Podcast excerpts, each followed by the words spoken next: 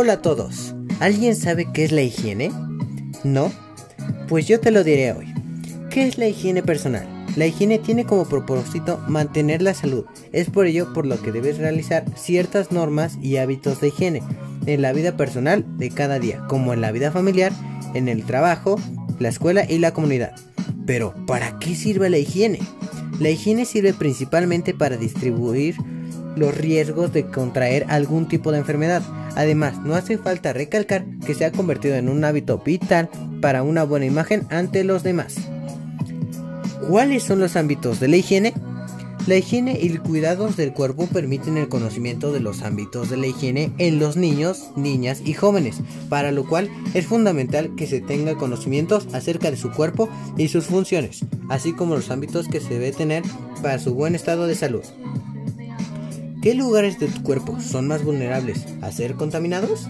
Algunos de los lugares más vulnerables son las zonas húmedas de nuestro cuerpo. Entre estas se encuentran las partes personales, el cabello, las uñas, las orejas, entre otros. Son más vulnerables debido a que en ellos se puede crear algún tipo de bacteria o hongo.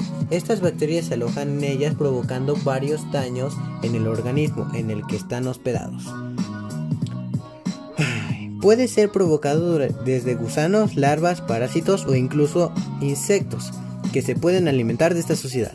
En lo personal, a mí me ha pasado que mientras estaba en la montaña, cuando estaba explorando con mis familiares, tuve una pequeña reacción alérgica con mi piel. Algún tipo de bacteria o hongo se me había pegado en la piel. Entonces, cuando regresé a México, se me empezó a caer la piel debido a las condiciones del clima. Como allá es más caliente, la piel se trató de acostumbrar al calor y disminuyó su potencia. Entonces el virus aprovechó ese momento para ir a atacarlo. Entonces fui con la dermatóloga a que me checara, pero realmente me dijo que no era nada grave. A los pocos días resultó que la infección se iba a terminar convirtiendo en una realmente amenaza a partir de que pasaron muchos meses. Entonces fui con la, la dermatóloga nuevamente y me dijo, tú tienes que esperar otros dos meses más con la pomada que te voy a dar. Me dio una pomada especial y esta pomada me, me permitió poder curarme. Pero bueno, continuemos con el tema. ¿Cuáles son los tipos de higiene? Higiene personal. Es una actividad que es realizada por uno propio. Esta se realiza con el propósito de mantener una adecuada limpieza para proteger agentes externos. Otra higiene es la higiene alimentaria. En esta se utilizan las prácticas necesarias al entrar en contacto con los alimentos. Algunas recomendaciones son hervir las verduras y las larvas y lavar las frutas. Perdóneme, estoy algo estresado un poco.